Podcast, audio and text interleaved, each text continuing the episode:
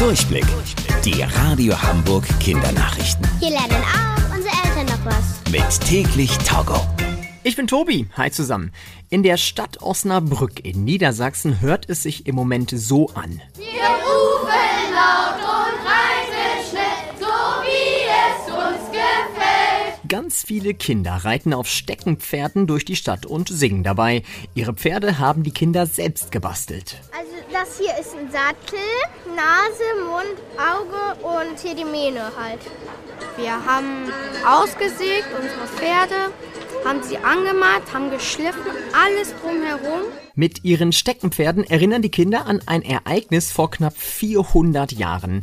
Damals wurde ein langer Krieg beendet, bei dem auch viele Pferde dabei waren. Insgesamt machen dieses Jahr über 1300 Kinder bei dem Steckenpferdereiten mit. Ziel von allen ReiterInnen ist das Rathaus. Dort wartet nämlich der Oberbürgermeister mit süßen Brezeln. 130 Jahre. So alt könnten einige Omas und Opas bald werden. Das haben Forschende berechnet. Bisher liegt der Altersrekord bei 122 Jahren. So alt ist vor ein paar Jahren eine Oma aus Frankreich geworden. Die Forschenden sind sich aber sicher, dieser Rekord wird bald geknackt. Die Menschen auf der Welt werden nämlich immer älter. Und deshalb ist es sehr wahrscheinlich, dass schon bald ein Mensch 130 Jahre alt wird. Vielleicht ja eure Oder euer Opa.